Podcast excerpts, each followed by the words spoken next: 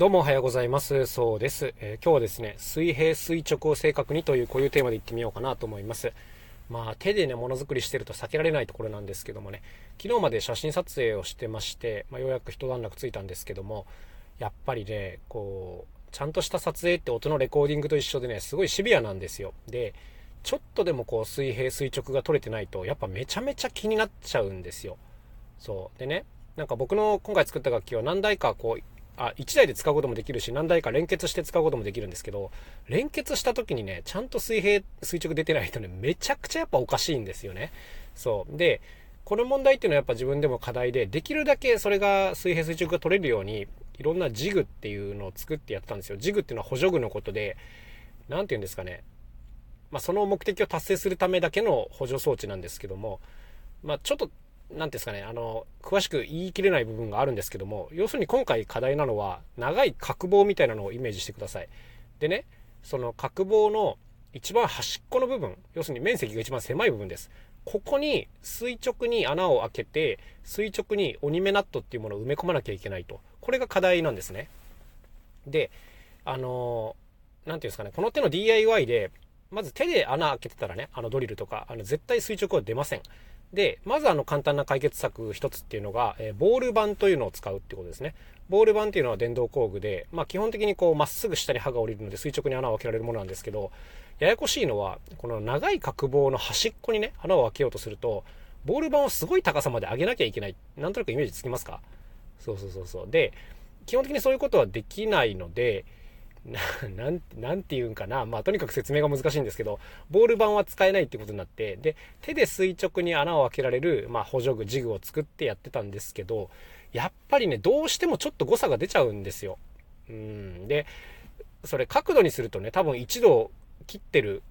と思う。1度、1度なんかずれたら大変なことですね。0. 何度のずれだと思うんですけど、やっぱり長いものをね、こう立てると、そのきっちり垂直出ないんですよね、なかなかね。そう、これがね、長さ10センチとか20センチだったら多分そこまでほとんど気にならないんですけど、50センチ、60センチとかになってくるとね、あの、ちょっとでもずれてるとね、めっちゃ気になっちゃうっていうところがあって、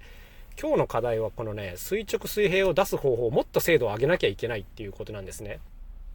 で、まあ、ずっと考えてまして、まあ、そうは言ってもやっぱりボール板使うしかないかっていうのが一つ結論ではありますね。だからすごい高さまで上げる方法を考えて、えー、それでなんとかするというこ、このやり方を今日考案しなければいけません。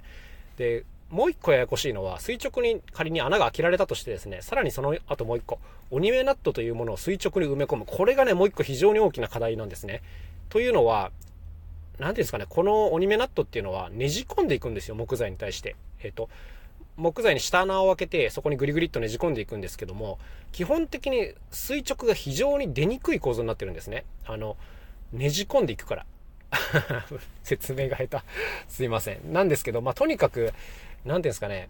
この鬼目ナット自体もできるだけ垂直にねじ込めるジグを自分で作っていたんですけど、結局その下穴が多分まずそもそも垂直に開いてない。しかもこの鬼目ナットがちょっとねじれるっていうことで二重にこう角度がずれちゃってるんですよね。で、当然この下穴も正確に開けなきゃいけないし、えー、鬼目ナットも垂直に埋め込まなきゃいけないっていうことで、いろいろこれ YouTube とかで動画を調べてるとですね、あの、補助具の作り方みたいなのが出てきますね。で、一個非常に賢いなというやり方があったので、まあ今日はこれを試してみようと思います。ただ、その、なんていうんですかね、動画を出してる人は結構広い面に、えー、折り目ナット埋め込んでるんですけど、僕は先ほど言ったように非常に狭い面に折り目ナットを埋め込まなきゃいけないっていうことで、この、なんていうんですかね、ジグの作り方も全然違うものになってきちゃうので、まあ、この辺自分で頑張ってやんなきゃいけないということですね。で、もうね、これ本当にシビアな問題で